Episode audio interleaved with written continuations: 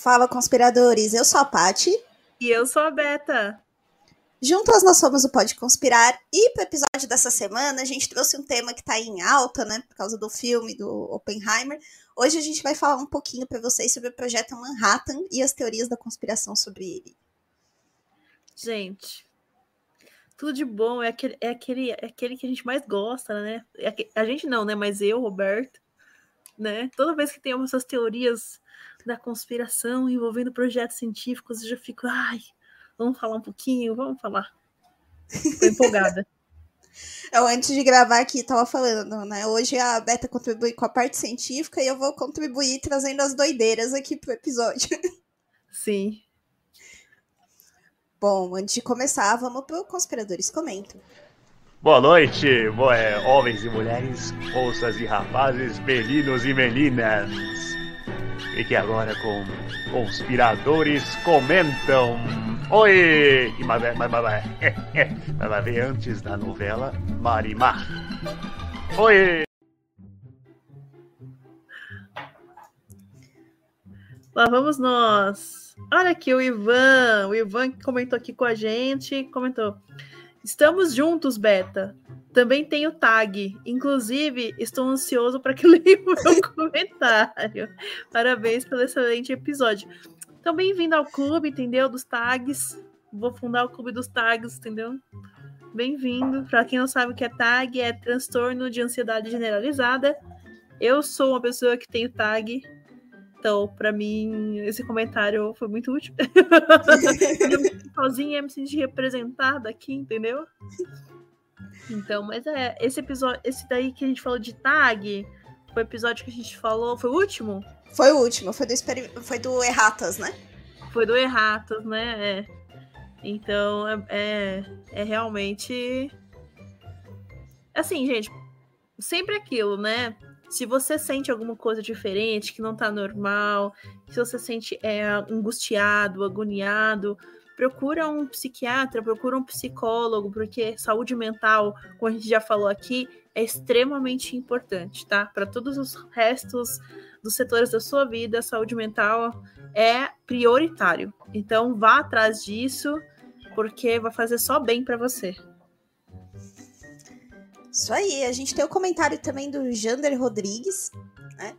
Que comentou: trabalho excelente. É divertido ouvir vocês, mas eu queria perguntar cadê a senhora Tassi? Bom, tá gente, aí... a gente tem recebido aí algumas perguntas, né, sobre a Tassi. É, a Tassi vai voltar, tá? Inclusive falei com ela nesse final de semana, ela vai voltar. Ela tá lá finalizando uns projetos dela que ela precisava dar uma prioridade antes de voltar. Mas em breve teremos Tassi de volta com um episódio especial aí para comemorar a volta dela. Sim, por favor, merece, né? A nossa diva pop, tá? Se vai voltar, entendeu?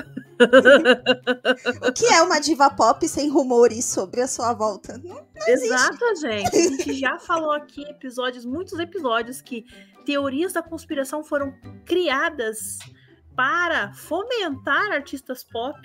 Então, dá umas voltas aí nas nossas casas aí, que vocês vão ver os nossos episódios. Certo? Sobre isso.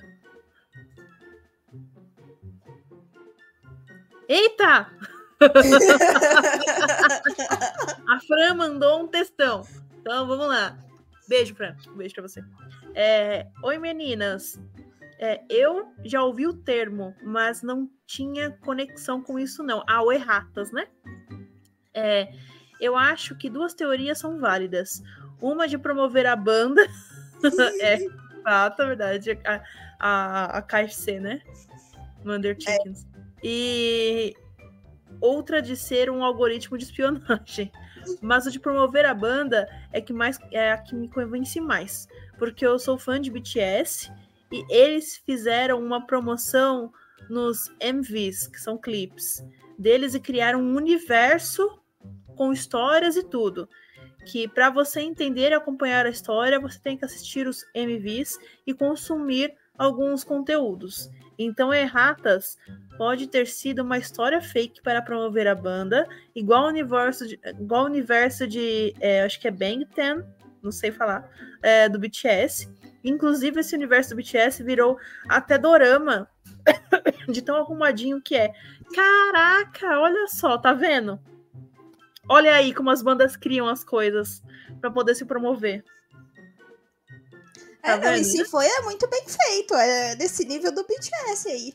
É porque na época não existia, né, Dorama, mas era uma oportunidade aí, ó. Você vê, menina? Quem sabe mais pra frente a gente não faz um, umas teorias da conspiração uh, envolvendo o BTS. K-pop.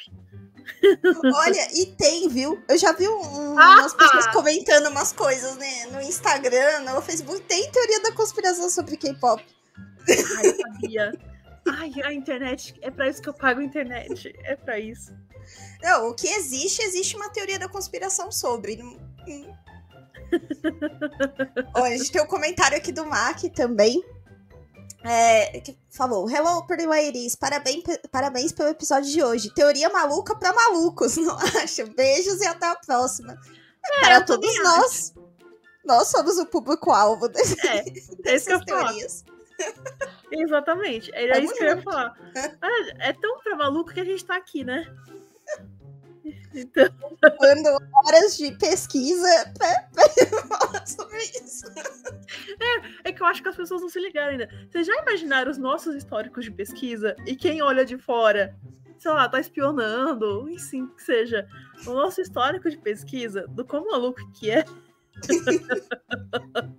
Num dia você tá pesquisando bomba atômica, no outro Michael Jackson não morreu.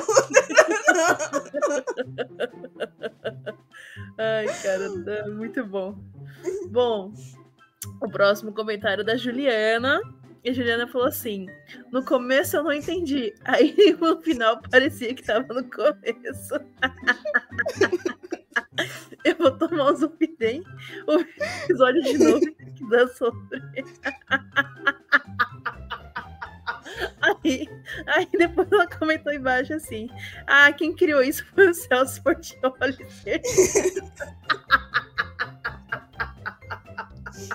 Ai, eu vou deixar pra Tassiano comentar esse.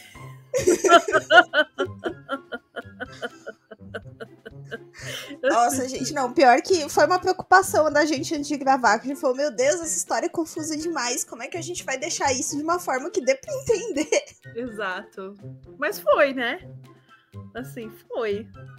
Na dentro... medida do possível, é. foi. É. Foi, dentro do possível, mas foi. Ah, então eu quero convidar você que está ouvindo ou vendo a gente aqui a se inscrever no nosso canal que é o Pode Conspirar lá no YouTube. Se você está ouvindo a gente pelos streamings, vai lá no YouTube, se inscreve no canal, mesmo que você não assista por lá, porque isso engaja o canal também, né? É, se você está ouvindo pelas plataformas de streaming, dê a sua notinha, né? Tem até cinco estrelas para dar.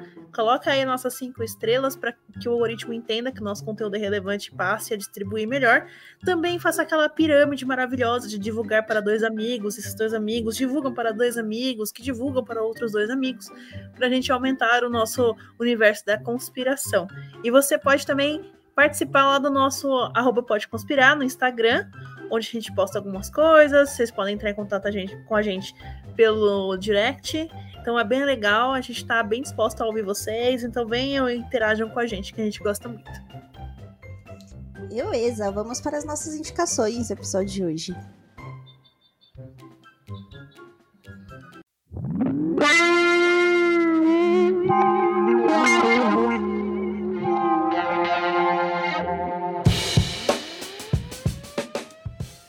Hoje eu trouxe uma indicação aqui que é um mangá né, que se chama Game Pés Descalços. É, é uma história sobre as bombas atômicas de Hiroshima e Nagasaki do, do ponto de vista de um menino, né, que mora ali na cidade e tal. E aí vai contando, né, todo o desenrolar na cidade, na família, enfim. Eu já vou avisando que, assim, é super triste a história, não tem como ser diferente, né, até pelo evento ali. É, mas é assim, acho que uma das melhores obras, né, de mangá, quadrinhos em geral que, que existem. É super reconhecido, assim, é uma obra. Se tem as obras clássicas de livros, essa é uma das obras clássicas de mangás, quadrinhos, então é, vale bastante a pena conhecer. Nossa, que vontade de ler agora. Bom, a minha recomendação é, puxando a sardinha agora pro lado mais científico da coisa. é, do canal do Ciência Todo Dia. O cara é sensacional, eu gosto muito dele. É, ele é muito eloquente e ele tem uma didática incrível para falar sobre assuntos de física. E nessa última semana ele soltou um documentário sobre uh, a reação em cadeia que acontece na bomba nuclear. E o documentário se, se chama Reação em Cadeia: A História da Bomba Atômica. Então eu recomendo muito se você gosta desse tema.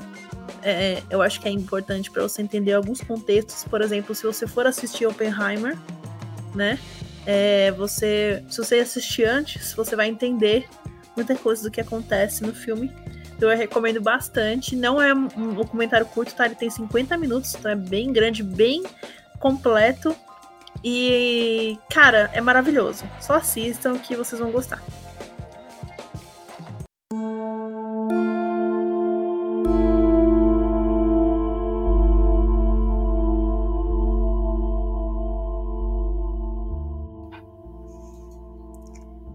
Beleza, vamos para o nosso tema então. Então, para dar uma introdução para vocês, hoje a gente vai falar então do Projeto Manhattan, que é a, a história de como foi criada né, as bombas atômicas dos, dos Estados Unidos. É, a nossa nosso pano de fundo aqui começa com a Segunda Guerra Mundial, né, lá, no, lá em 1939. Para relembrar, em 1939 o Hitler invadiu a Polônia.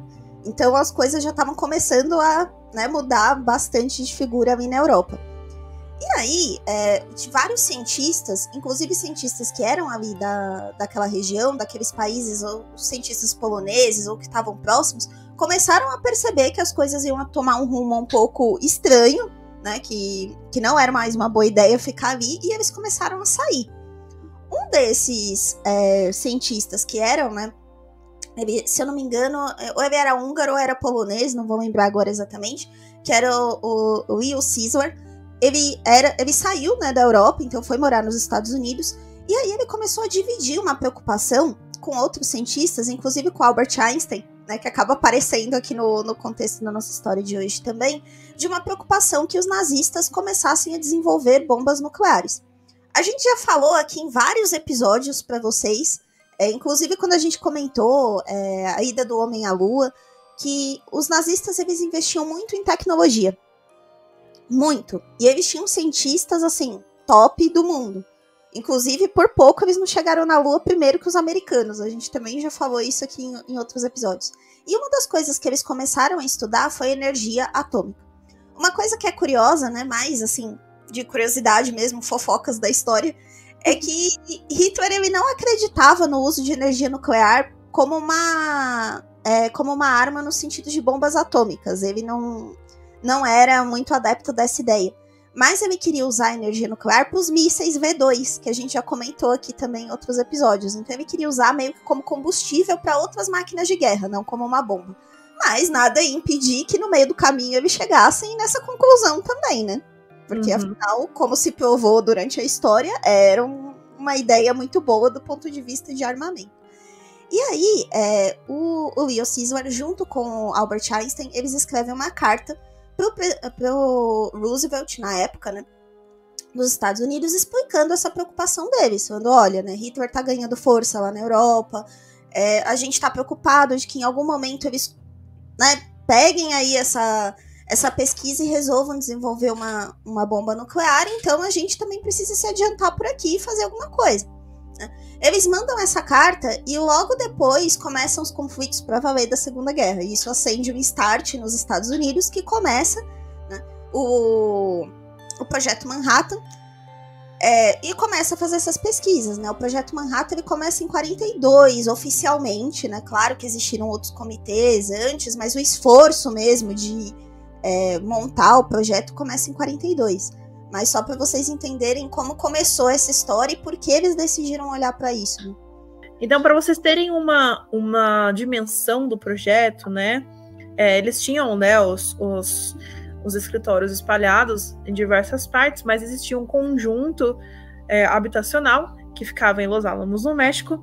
E dentre todos é, esses espaços, somados juntos, tinham cerca de 130 mil trabalhadores. Então, uma empresa, entre aspas, gigantescas, gigantesca. E a, é, o investimento para esse projeto foi cerca trazendo para hoje em dia de 26 bilhões de dólares. Para vocês terem uma noção, isso envolvendo dezenas de fábricas, de minas, de laboratórios e também com tributos que vinham do Canadá e do Reino Unido, por exemplo, né? Então, assim, foi o pico da movimentação, eu vou dizer assim, bem sutil, só que não, na movimentação científica nos Estados Unidos. E a gente vai ver que dentro dessa história tem é, muitas pessoas com nomes muito conhecidos. Uma delas é, claro, Oppenheimer, que faz, né, faz jus a esse episódio, por isso que a gente trouxe esse, é, esse episódio para cá, que, que ele era o líder do projeto em si. Então, coordenar todas essas pessoas, principalmente o comitê científico, era a função dele. Mas pessoas como, por exemplo, a gente tem a pessoa do Kellogg's, que ele também está aqui, é, apesar de ser o do, o do cereal, os antepassados dele também participavam de, de, vias científicas. Como uma parte bem disse, a gente tem a, a apresentação do, do nosso grande mestre Albert Einstein, né? É, as universidades, grandes universidades, todas elas dos Estados Unidos, faziam parte do comitê, porque foi uma grande movimentação científica na época, então todos os pré-estudos entram aqui nesse sentido. E assim, é... Não sei se vocês lembram que a gente já falou aqui de alguns episódios para trás que depois da guerra, muitos dos cientistas, muitos não, né, mas alguns dos cientistas é, nazistas vieram para os Estados Unidos, né, para poder trabalhar em outros projetos. Então, o Manhattan, o projeto Manhattan, para a gente aqui da teoria da conspiração, ele é um dos grandes cabeças né, ele é o grande cabeça das teorias da conspiração, que ele vai levar à ramificação dos outros grandes projetos. E vamos lembrar que o projeto Manhattan, ele foi uma teoria da conspiração que se provou que não foi teoria da conspiração, certo? Assim como outros grandes projetos, como por exemplo MK Ultra, é, e outros projetos que ainda vão ser descobertos mais para frente. A gente tem vários outros dentro do nosso canal que a gente já falou. É, a gente já falou já do projeto HARP e assim por diante. Mas todos esses projetos começaram a partir do projeto Manhattan. Lá nos Los Alamos, no Novo México, é, era também conhecida como Sydney ou a Colina, que era o laboratório nacional que centralizava todos os, é, os tributos do projeto Manhattan e contava com cerca de 300 cientistas. 300 cientistas colocados num lugar só para trabalhar num único projeto. Isso é gigantesco. E dentre esses cérebros, né, é, muitos deles já vieram da Alemanha fugindo quando perceberam que uh, como Hitler estava começando a alastrar o seu poder.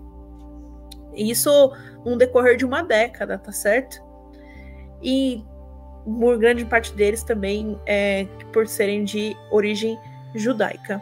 Dentre eles, dentre esses cientistas, a gente tem o Albert Einstein, a gente tem o Heinz Beth, a gente tem o, o Enrico Fermi, a gente tem uh, Eugênio Wigger, a gente tem uh, John von Neumann, uh, Edward Teller. Uh, então, gente, era uma coisa assim. Imagina, eu fico imaginando né, dentre esses 300 cientistas ali, qual o nível de QI que tinha Los Alamos?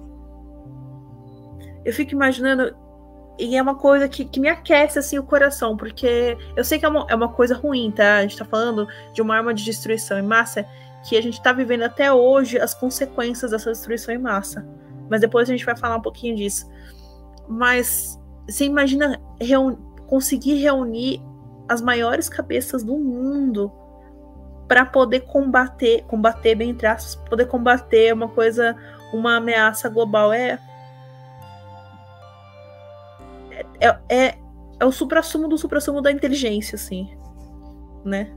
eu fico até emocionada na hora de falar, porque, cara, são pessoas que a gente cita até hoje, que a gente tem como referência científica até hoje.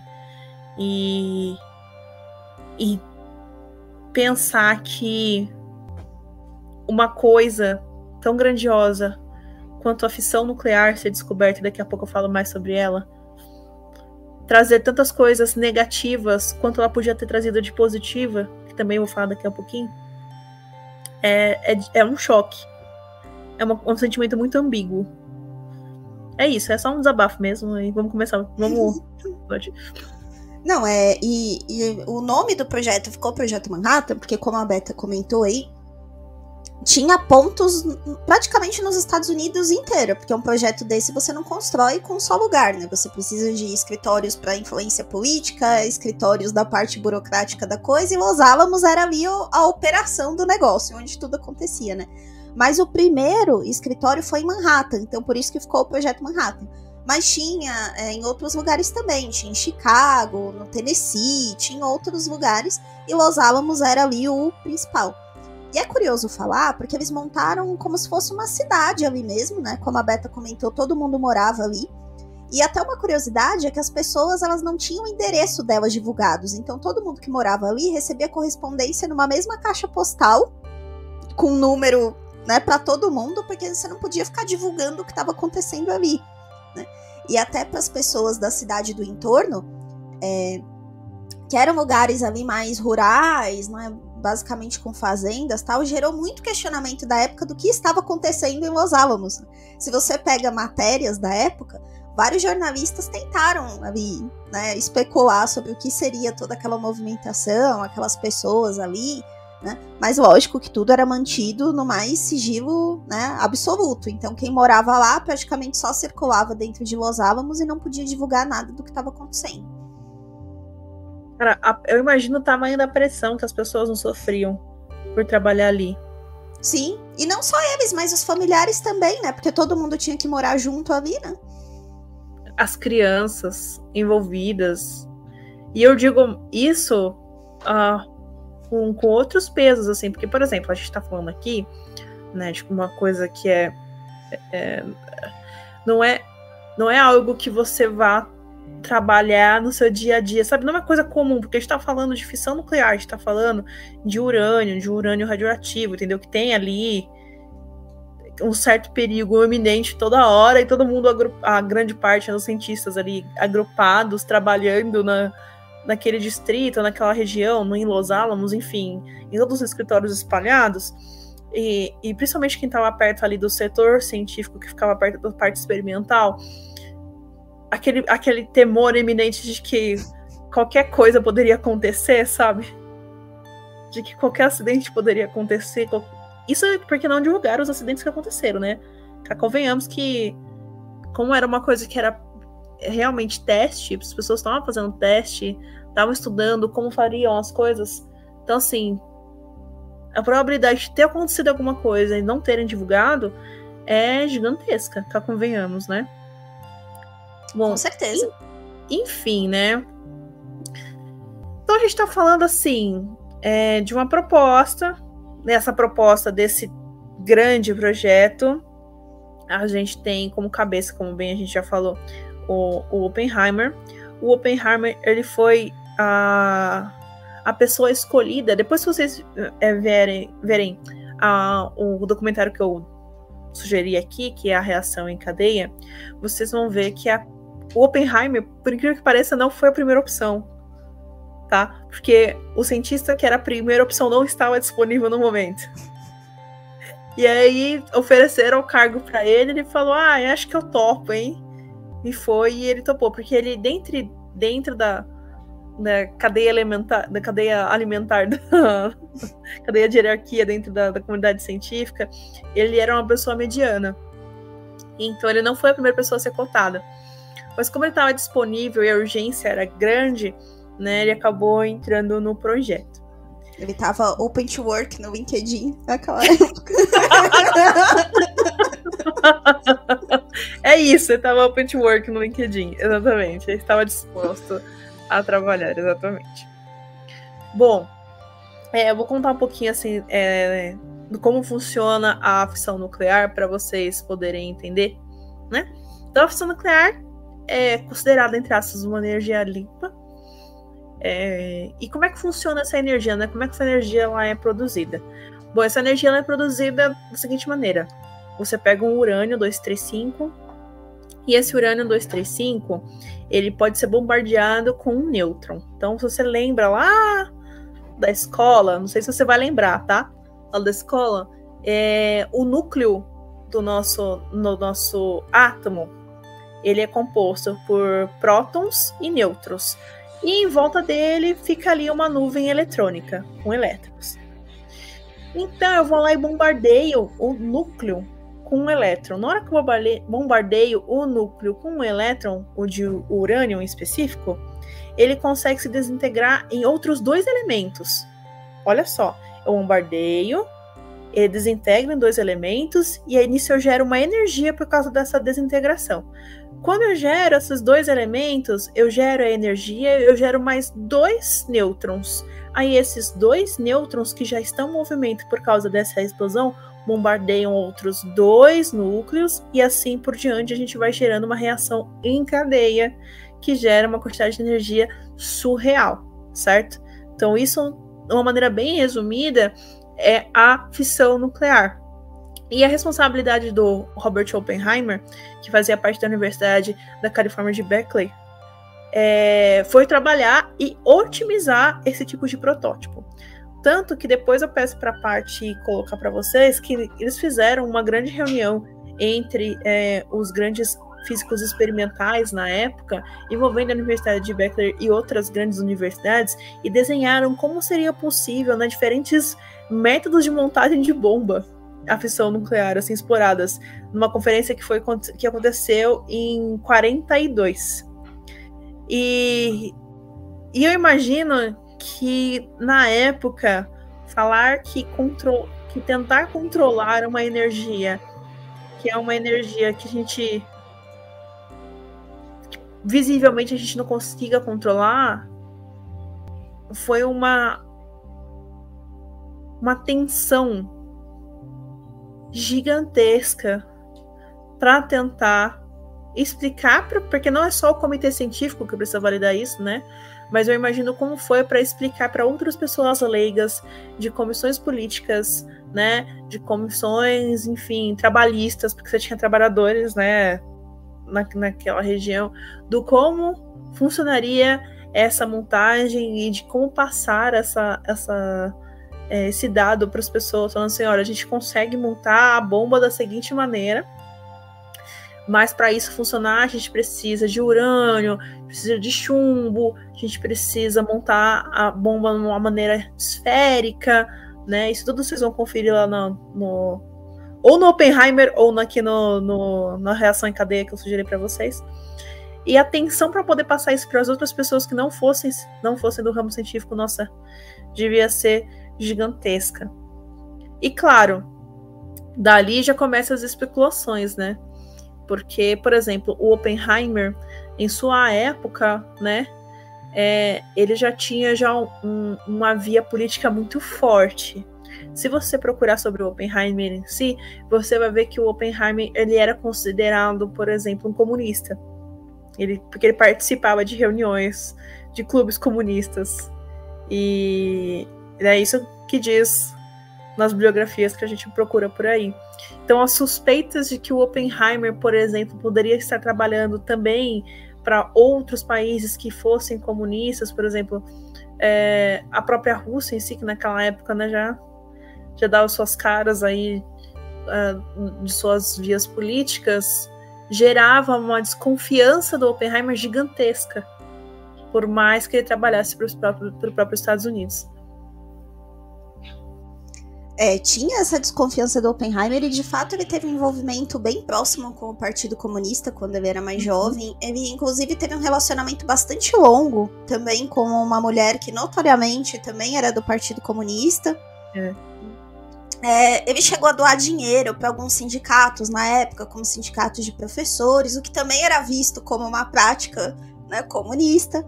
E assim, né, gente, é, nessa época aí na, na Segunda Guerra, começou uma verdadeira caça a esse tipo de a esse tipo de orientação política, né? Tinha uma verdadeira caça a comunistas. Isso ficou ainda pior na Guerra Fria, mas já tinha começado na época da Segunda Guerra. Exato. Né?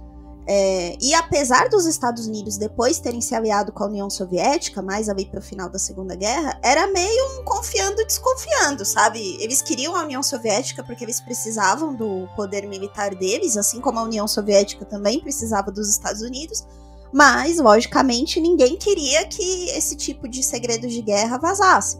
Né? Os dois queriam ser os primeiros a utilizar a energia nuclear como uma arma.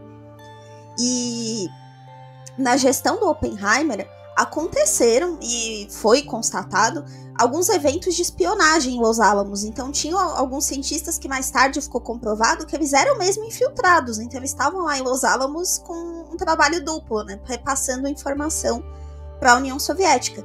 E uma das coisas que sempre ficou uma desconfiança era se o Oppenheimer não sabia né? Se ele foi enganado, assim como todas as outras é. pessoas. Até porque esse ponto de justiça a gente tem que dar para ele. Na função dele não estava essa de aprovação de pessoal, então tinha outras pessoas que faziam essa checagem, né? De, de vida pregressa aí. É, não era exatamente ele que fazia esse trabalho, mas sempre ficou uma desconfiança se ele não facilitou isso de alguma forma. E teve um evento que ficou, foi uma das coisas que abalou muito a confiança nele, foi que uma vez ele falou que ele ia, é, que ele ia fazer uma viagem, se eu não me engano, para Michigan, Michigan ou Chicago, não me lembro agora, mas que ele ia fazer essa viagem porque ele, enfim, precisava, né, conversar com alguns outros cientistas lá em relação ao projeto, mas na verdade ele já tá, ele era seguido, assim como todos os outros grandes cientistas aí à frente desse projeto, eles eram seguidos naturalmente até para combater espionagem e viram que ele tinha ido, na verdade, para casa dessa antiga namorada dele. Né? E aí a gente né, precisa falar sobre isso. Na época ele já era casado com uma outra pessoa. E aí a justificativa que ele deu é que ele não falou verdadeiramente para onde ia, porque enfim, ele era casado. Ninguém podia saber que ele estava indo lá para casa da, da antiga namorada dele. Né? Mas o curioso é que alguns meses depois dessa visita do Oppenheimer, essa mulher também foi morta. E aí, supostamente, foi um suicídio, né? Ela foi encontrada numa banheira. Ela era psiquiatra, então ela tinha acesso a alguns remédios e constataram que realmente ela tinha tomado alguns remédios é, bem fortes para tratamento de esquizofrenia tal, e que ela deitou nessa banheira com água. Mas aí também ficou essa desconfiança. Será que ela realmente se matou? Né? É, acabaram com ela por conta dessa desconfiança do Oppenheimer ter passado alguma informação, né? Então a relação dele com o governo americano não era muito tranquila. E isso no final prejudicou muito a carreira dele. Porque ficou sempre essa dúvida se ele era um espião que trabalhava tanto para a União Soviética como os Estados Unidos ou não, né? Ou se ele foi só injustiçado mesmo. É, a gente nunca vai saber, pra falar a verdade, né? É, nunca conseguiram provar nada. Além desse, desse elo dele do passado, nunca conseguiram provar nada que ele realmente tenha passado informação. Bom, mas. Então vocês, vocês entendem que assim. Já existia lá no começo de 900, 914 ali, 900, 910, né? Década de 10. Já já começava essa, corri essa corrida armamentista de armas nucleares mesmo. Então eram era discussões físicas das pessoas discutindo se era possível criar essas armas nucleares. E eu não sei se você se ficar claro para todo mundo entender que é, os Estados Unidos estavam com medo de que a Alemanha produzisse por si só a bomba, né? E foi através da carta que a Paty falou no começo que deu o start nessa, nessa reviravolta dos Estados Unidos, né, de investir o dinheiro mesmo para que as pessoas participassem do projeto. Então, tem essas, esses, essa via de mão dupla, né, essas, esse caráter duplo do, dos cientistas, foi primeiro que eu, eu acredito que na época, né, você ser declarado um, um, um traidor de pátria é gigantesco. mas se coloca no lugar, por exemplo, de uma pessoa que está fazendo ali o serviço duplo.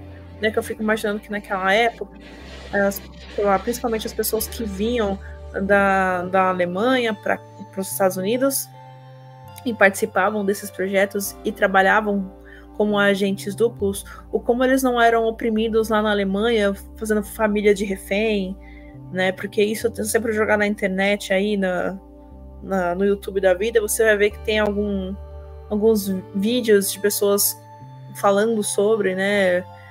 Que o pai foi oprimido, que a mãe foi oprimida a, a ser esse agente duplo da Alemanha para poder ajudar na Segunda Guerra Mundial. Então, foi um. É, é uma coisa tão maluca num ponto humanitário, porque é um perigo para todo mundo. Como eu já disse pra vocês, é um perigo para quem estava trabalhando lá, era um perigo que trabalhava quem fazia um trabalho duplo, porque era considerado uma pessoa é, extremamente perigosa, uma pessoa que era traidora da pátria, que nem a pátria era, nem era deles, mas né, por estar trabalhando nos Estados Unidos era considerado como traidor de pátria, e aí você tinha também a sua família que estava sendo ameaçada lá na Alemanha. Enfim, é, é tão pesado que eu não tem tanta camada, sabe, de, de consequências, de, de causas, que chega até a dar um nó na minha cabeça. Um dos pontos principais do projeto Manhattan, né, que vocês já devem ter ouvido falar, foi o teste com a primeira das grandes bombas, que foi batizada de Trinity, né? E esse teste foi realizado lá em Los Alamos, no Novo México, no dia 16 de julho de 45. E quando né, eles foram testar essa bomba, depois de tudo isso, né, de denunciarem quem estava de mão dupla ali, aquele agente duplo, de conseguirem montar a bomba do jeito que tinha que ser montado, né? Que eles imaginavam que iam ter um controle maior. É, pessoas foram assistir, então pessoas que moravam ali perto, as familiares foram assistir a bomba. O próprio Oppenheimer foi, foi a pessoa que que estava ali para ver o que, que, ia acontecer. A gravação da bomba tá aí para todo mundo ver. Se você jogar no YouTube, você vai encontrar do, da, a, a explosão de Trinity. E quando essa bomba explodiu, foi um grande choque para todo mundo, porque algumas pessoas riram da situação, outras pessoas choravam copiosamente, e das restantes, segundo relatos, ficaram em silêncio.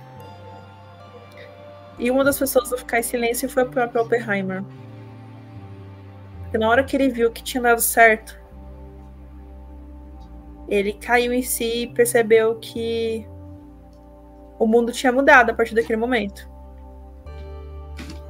E a gente está vivendo essa mudança de mundo até hoje. O que é essa mudança de mundo até hoje? É uma mudança de que hoje é extremamente é, perigoso nosso aqui dia a dia em países diferentes. A gente está falando de enriquecimento de urânio, a gente está falando de pessoas que possuem plutônio, a gente está falando de bombas de hidrogênio, porque a, a ciência em si contida pela bomba, ela foi se transformando durante os anos e essa corrida silenciosa armamentista de lá até então gera grandes tensões políticas.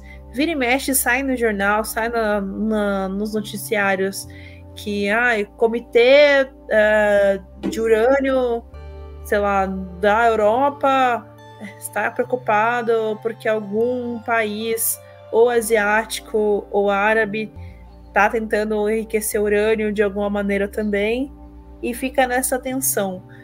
Inclusive, há pouco tempo atrás aí, é, nos, de alguns noticiários também, surgiu também alguma uma notícia falando de algum presidente que, se eu não me engano, eu acho que foi da China, falando para os Estados Unidos que eles tinham sim força nuclear e que eles não estavam gostando da postura dos Estados Unidos em relação aos Estados Unidos ficar é, tentando controlar o, o que a China faz com, com urânio enriquecido ou não. E isso causou uma tensão gigantesca e ficou durante umas semanas, mas agora deu uma amenizada. Então, vira e mexe, a gente tem alguma notícia falando de alguém bem entre, entre linhas, assim, né? Ameaçando com armamento nuclear. E a gente vai viver essa era até quando? Não sabemos. Até que a gente viva uma guerra nuclear imensa e acabe com tudo, que é o grande medo que a grande maioria das pessoas tem. Talvez. Ou chegue um, um ponto de que a, a humanidade fique civilizada ao ponto de usar esse enriquecimento e essa energia nuclear só para produzir energia limpa para toda a população que não tem acesso à energia? Não sabemos também. Nossos filhos verão isso? Também não sei. Eu acho é. que, na minha visão, isso aí vai perdurar durante ainda gerações e gerações para a gente ter alguma resposta. Também acho, viu, Beta? E, bom, essa bomba, né, a Trindade, ela, como a Beta falou, foi em julho, né, de 45 e aí, em agosto de 45, vem a grande oportunidade dos Estados Unidos de testarem isso num cenário real, né? Para relembrar, lá em agosto de 45, a gente já estava no fim da guerra, né? Só que o Japão não se rendia. É, então já tinha rolado uma conferência que vários países ali do eixo participaram em conjunto com o Japão. Foi apresentado um documento nessa conferência que foi bastante claro: olha, ou vocês se rendem, ou a gente vai usar né, uma força de destruição contra vocês. É, o Japão não se rendeu. E aí, com isso, surgiu a oportunidade de testar a bomba atômica. E aqui eu digo teste, gente, porque era claramente isso, um teste, tá? Ninguém sabia direito como isso ia se comportar é, num cenário real. Tem controvérsia sobre isso, é até uma das teorias da conspiração que a gente vai falar lá na frente, mas em tese não se tinha clareza de que ia ser aquele nível do que aconteceu. E aí eles começaram a estudar localidades, né? É, então surgiu o palpite de fazer na cidade de Kokura. E essa cidade era porque era um, é, um distrito industrial do Japão e que eles produziam muita munição lá. Então a ideia era destruir essas fábricas de munição para conseguir fazer o Japão sair né, da guerra. É, uma das, das cidades que chegou a ser cogitada foi Kyoto, também chegou a, a ser uma das, das possibilidades, porque Kyoto era um dos maiores centros comerciais e tinha mais gente também em Kyoto. É, surgiu a cidade de Nagasaki? E aí Nagasaki ela foi até escolhida por um meio uma, um motivo meio macabro, né? Ela substituiu Kyoto, porque ela era cercada por montanhas. Então isso ia trazer uma concentração maior da radiação e ia dar para ver melhor como ia se comportar.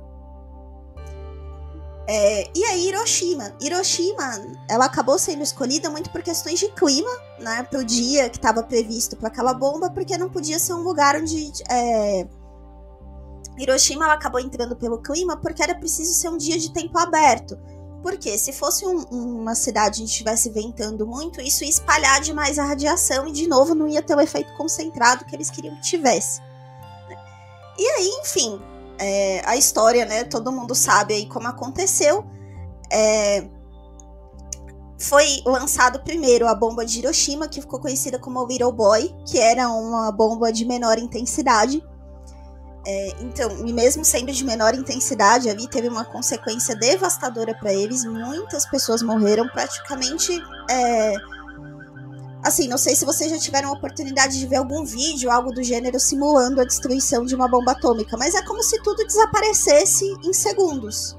Tudo que tivesse num raio ali próximo desaparece. Aliás, você olhar para uma explosão atômica já te causa cegueira, né? olhar diretamente. É, então, além dos efeitos tardios, que é o que a gente sabe, né? Depois causou uma destruição imensa. E mesmo com a bomba de Hiroshima, o Japão não se rendeu. Né? E aí o que eles fizeram? Lançaram a bomba de Nagasaki, que ficou chamada de Fat Man, porque ela era muito mais poderosa do que a primeira. Né? E o mais curioso de falar aqui, e que isso eu também não sabia, aprendi pesquisando aqui pro podcast, eu não lembrava, o Japão não se rendeu por conta do lançamento das bombas atômicas.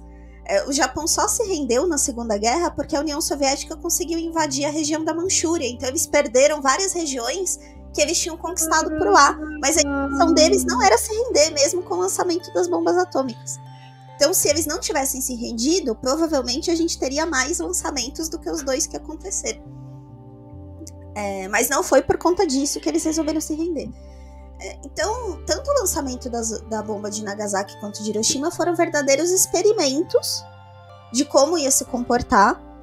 É, uma coisa a gente precisa falar, que não era claro para a população dos Estados Unidos o que realmente tinha acontecido ali, porque se você olhar as notícias da época, todo mundo sabia que tinha acontecido sim o lançamento de bomba, mas a imprensa segurou por muito tempo. Inclusive o governo confiscou alguns vídeos que foram feitos de, da época é, de Hiroshima, de Nagasaki, dos efeitos que a explosão causou, esses vídeos eles foram mantidos em sigilo por muitos e muitos anos. Eles só foram liberados assim uns 20 anos depois. Então, para o grande público, assim, para as pessoas do dia a dia, é, não era sabido dos efeitos reais de uma, de uma bomba atômica e principalmente de todo o mal que ia causar dali para frente. Uhum.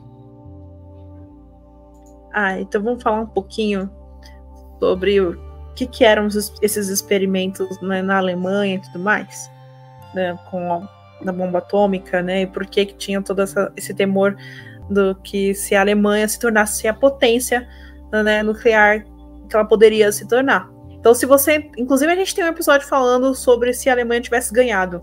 Então, se você não viu ainda, dá tempo de você ver e ouvir. Procura aí na nossa playlist. Bom, é...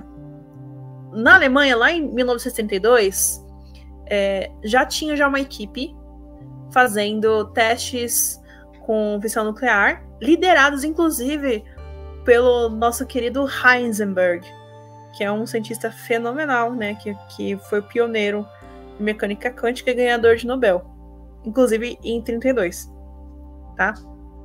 O projeto de Heisenberg e de seus colegas lá eram amarrar 664 cubos de urânio, cubos mesmo de urânio, de 5 centímetros a cabos suspensos e submergi-los em água pesada, né? A água pesada, para quem não lembra, é, é uma água que tem é, oxigênio, deutério e além de uns isótopos de hidrogênio que tem o dobro da massa de um hidrogênio comum, né, que são esses isótopos de deutério.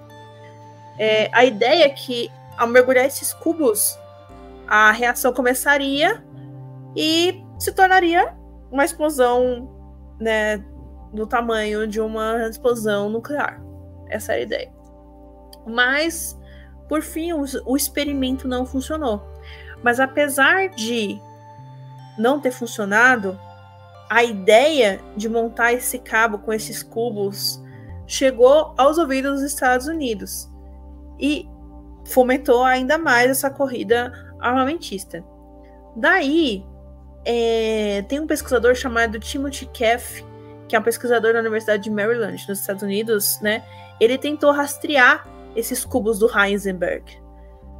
E não não conseguiu rastrear até esse momento, mas ele falou que para que aquele, aquele uh, experimento funcionasse, 50% a mais de urânio e de água pesada seria necessário para que aquela explosão funcionasse. Então, assim, naquela época eles já tinham deduzido que se Heisenberg realmente tivesse feito as contas certas, a reação e a explosão seria realidade. Quando isso aconteceu, né, é, Heisenberg não prosseguiu com o, o estudo e parece que o estudo ficou meio estagnado depois desse fracasso. Só que lá em 1945, quando os Estados Unidos ganhou né, da Alemanha, eles começaram a coletar e confiscar muitos relatórios né, sobre esses é, centros científicos, no qual em um deles o Heisenberg atuava. E foi assim que as tropas americanas chegaram nesse laboratório do Heisenberg, que foi na cidade de Hagelock, no sul da Alemanha. E mais de 600 cubos de urânio foram apreendidos e enviados para os Estados Unidos. E a ideia mais engraçada é que, depois de terem sido enviados esses cubos para os Estados Unidos, que primeiro devia ter sido uma tensão gigantesca, né? Porque era um avião com 600 cubos de 5 centímetros de lado, né? Indo de um oceano, né? Passando por um oceano, devia ser, mas nem quero nem imaginar. É, os cubos até hoje não se sabem aonde foram parar. Então, paradeira dos cubos, ninguém sabe, desapareceu. Aí tem gente que fala que assim, ah, os cubos foram utilizados para fazer outros armamentos depois disso, né? Foram utilizados para fazer, é, foram distribuídos pelas universidades para fazer experimentos. Só que isso não se tem registro. Sabe-se que os cubos saíram da Alemanha, os cubos todos saíram da Alemanha e foram para os Estados Unidos. Mas até hoje não sabem aonde estão esses cubos. E isso é de assustar, não é? Caramba! Pois é. É, não é uma coisa que dá para perder assim, né? Então, não é uma coisa, não é uma, uma chave que você esquece, né? não é. São cubos de urânio, são mais 600. Então, assim, está perdido? Está estocado? Usaram? A gente não sabe. Bom, gente, existem as mais diversas teorias da conspiração, tá? Envolvendo o Projeto Manhattan. Peguei aqui as que. As que são mais repetidas, né? Tem mais material. Mas uma das teorias que eu achei bastante interessante, e que inclusive a gente vai ter um episódio para falar sobre isso, tá na nossa listinha aqui, né? Porque ela é muito maior do que o que a gente vai falar hoje. Mas a, a teoria da conspiração sobre flúor ser algo que faz mal e que é utilizado para controle mental vem do Projeto Manhattan. É, da onde essa teoria surge? Né? A primeira produção comercial de flúor realmente foi para o Projeto Manhattan. É, então, assim, para o Projeto Manhattan, aconteceu mesmo essa produção porque, a partir do flúor, você consegue obter uma substância que é o hexafluoreto de urânio, que é utilizado para a separação dos isótopos do, do urânio. Então, assim, de fato, teve uma produção de flúor voltada para o Projeto Manhattan. E aí a teoria da conspiração começa, porque como né, eu comentei lá com vocês no começo do episódio, a região de Los Alamos tem várias fazendas ali próximas, né? Tem, tem pessoas morando ali e tal, e é uma região mais rural. É, alguns fazendeiros da região começaram a relatar que os cavalos estavam ficando com os músculos todos rígidos, morrendo, é, tinham várias plantações de pêssego ali na região, e aí eles relatam que tanto os fazendeiros como as pessoas que compravam e comiam os pêssegos estavam passando mal. E aí, supostamente, nesses levantamentos da época, ficou constatado que o que estava causando todo esse é, todo né, esse mal-estar, tanto dos cavalos quanto das pessoas, era o flúor que estava sendo produzido para o Projeto Manhattan.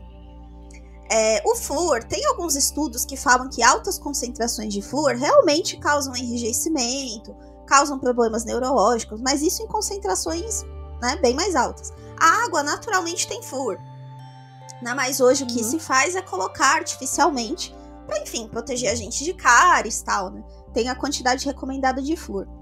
Mas é, teóricos da conspiração dizem que a partir aí do projeto Manhattan, que a partir dessa produção comercial de flúor, que já se demonstrou que desde aquela época fazia mal, o objetivo é realmente envenenar a população e que o flúor supostamente ficaria armazenado.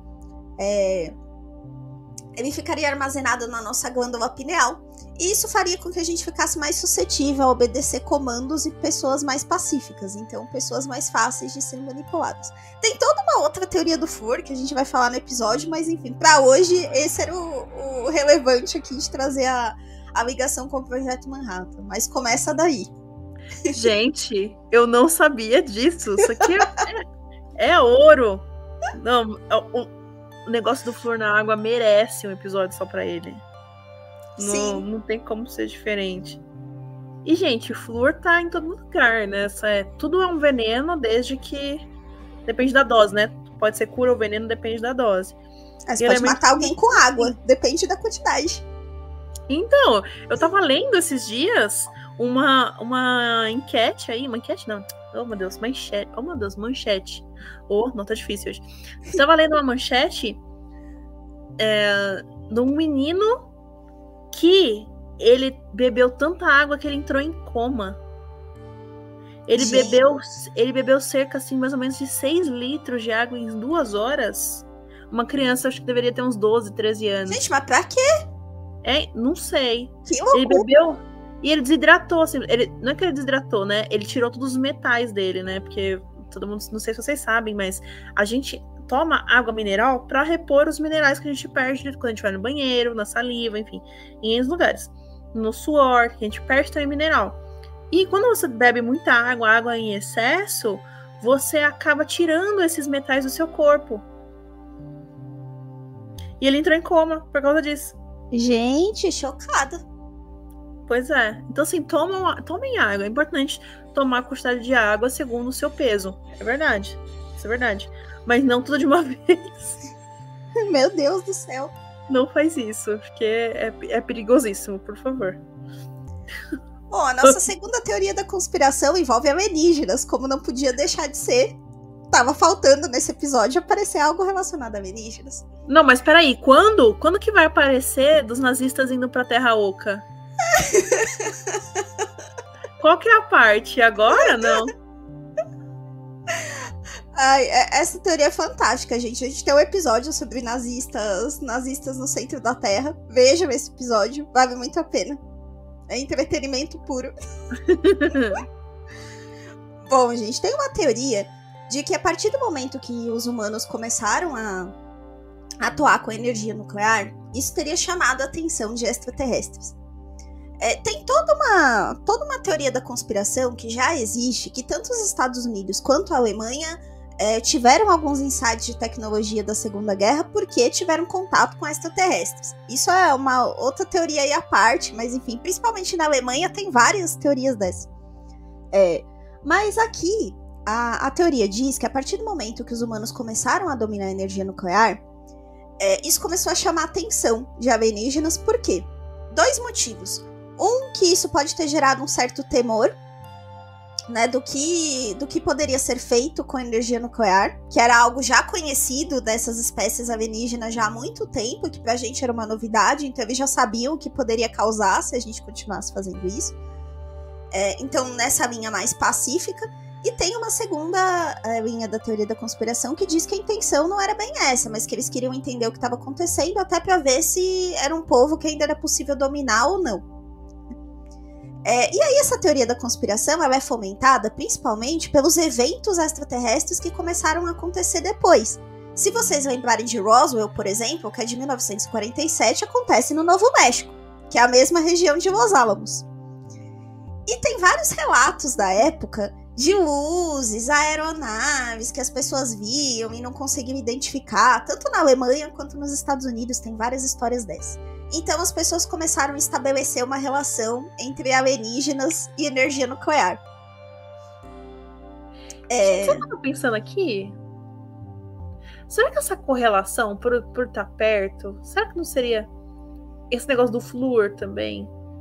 Olha só, vamos juntar as três.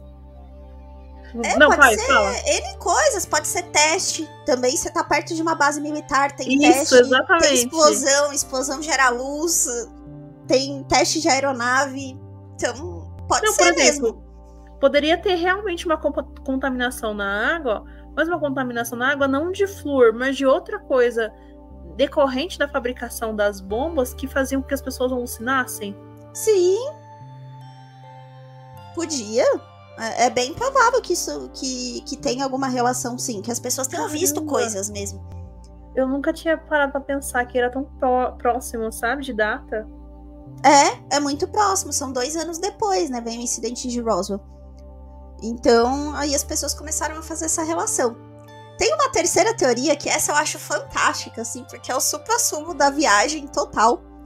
Mas que é, os Estados Unidos conseguiram desenvolver a bomba atômica com cálculos, com informações que eles conseguiram em viagens é, por universos paralelos. E aí isso tem ligação com uma outra teoria da conspiração que a gente já falou aqui, que é o Projeto Filadélfia. A gente tem todo um episódio do Projeto Filadélfia que vocês podem ver lá, mas basicamente era um projeto ligado ao Projeto Manhattan que tinha o objetivo de testar a viagem no tempo, teletransporte. Uhum. De acordo com essa teoria, as pessoas que participaram desse Projeto Filadélfia foram aí para universos paralelos, foram para uma outra dimensão, onde eles conseguiram trazer esse conhecimento para criar a bomba atômica do Projeto Manhattan. E que, não suficiente, isso também teria chamado a atenção dos alienígenas, por quê? É, alienígenas também fazem viagens no tempo e entre universos paralelos por algum motivo que não fica claro na teoria, se alguém sabe essa explicação, eu não consegui encontrar nas profundezas dos fóruns aqui que eu entrei, mas talvez tenha uma camada mais embaixo. Então eu entrei e tem explicação. Mas que a energia nuclear, de certa forma, interfere com isso. E se ela for usada de uma forma irresponsável, ela pode matar as pessoas que, que nessas viagens aí. Então isso também gerou uma preocupação alienígena né? E por isso que eles começaram a vir para o planeta Terra para entender o que a gente ia fazer com esse conhecimento que conseguiu com eles. Caramba, onde tava ET Bilu nessa época para avisar? tava ocupado aí, ó. Tava ocupado assistindo web. Assistindo não... web. assistindo a. Ocupado Maravilhoso. A web, não viu o que tava acontecendo. Cara. Que que, você sabe qual que é a ponte? Agora começando a viajar. Qual que é a ponte dentre a bomba atômica e a criação da NASA? A criação da NASA? De quando que é? Não sei, porque pode ter. Pode, eu acho que tem, deve ter. 58.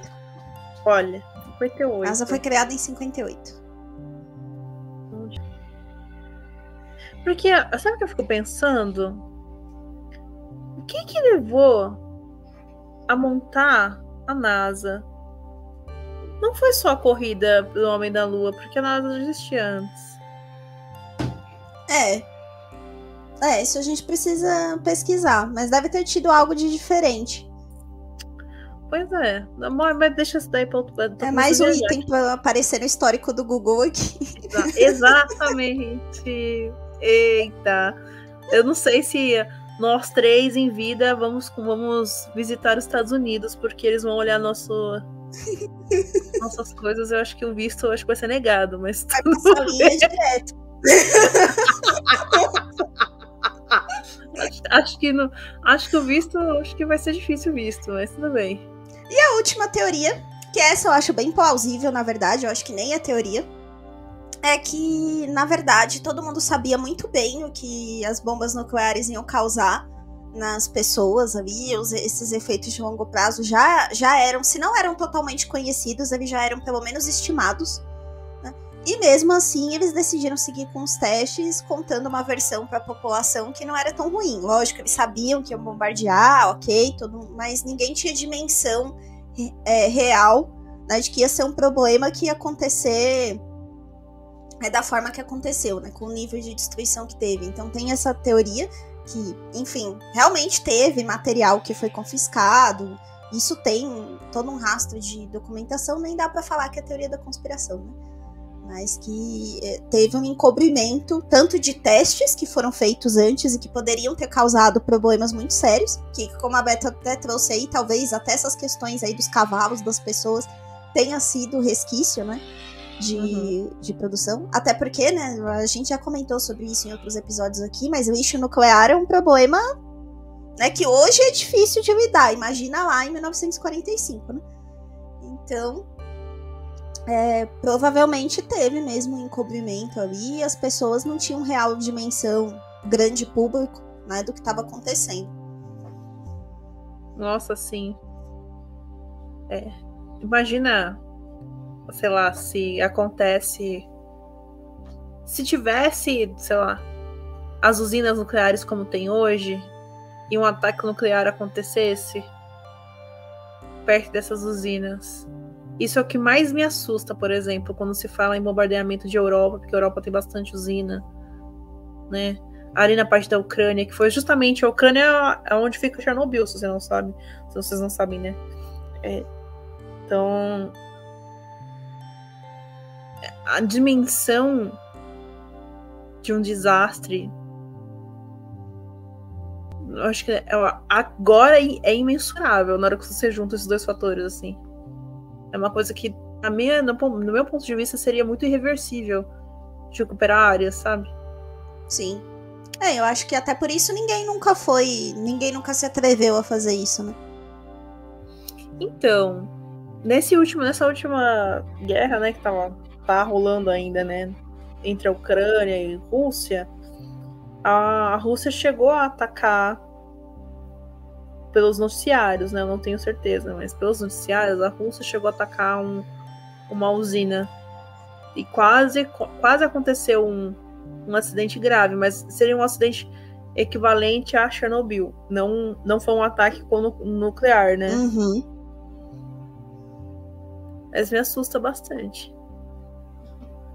Né? Porque a gente vai. É aquilo que eu já falei, a gente vai viver essa época nuclear durante um tempo que a gente não tem como mensurar também. Não. E a gente não tem clareza também de quais países têm armamentos nucleares e quais não têm. Exato.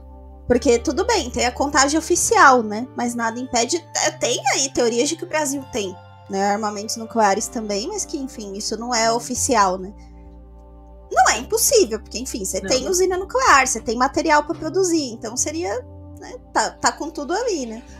É, e tem, tem os países que a gente sabe, Coreia do Norte, Irã, mas a gente não sabe se outros também têm e não, não oficializam isso. É, exato. E assim, é. E por isso que o urânio é tão, é tão visado no mundo inteiro. Pode perceber, todo lugar que tem um lugar para poder fazer minério de urânio, né? Porque o urânio é minerado, galera, que nem ouro. Ela minera. Não da mesma maneira, mas minera. E todos os lugares que tem urânio são muito visados. Muito visados. E sempre tem guerra em volta. A Ucrânia é um desses lugares.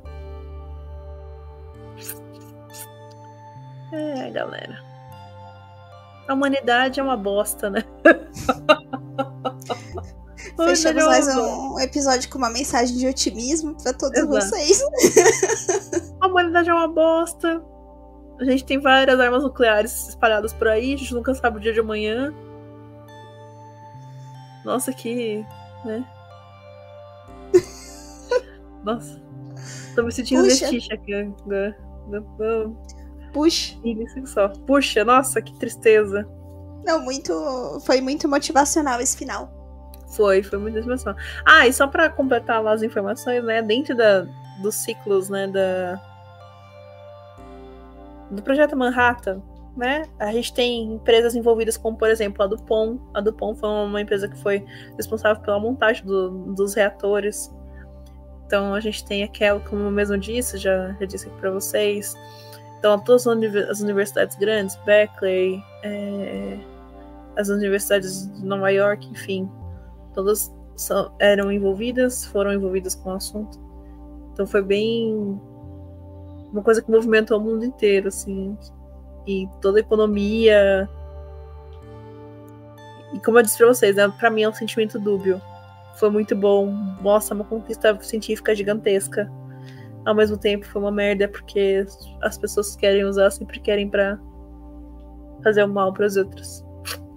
Sim. Então... É, porque energia nuclear tem um potencial para ser utilizado para várias coisas, inclusive produção de energia mesmo. É uma fonte Exato. de produção de energia residencial, né? Nada impede de utilizar isso. A Europa usa, né? É, a Europa usa bastante.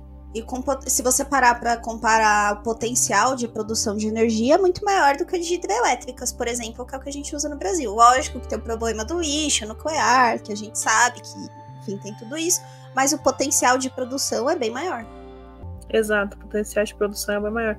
E dá para tratar esse lixo. É, esse é o ponto, né? É que dá para tratar. Por isso que se chama de energia limpa. Então, é uma coisa que, que mais para frente eu acho que vai ser muito ponderado, né? Afinal de contas, a gente tá já em 8 milhões, né? 8 bilhões de pessoas, aliás. Somos em 8 bilhões.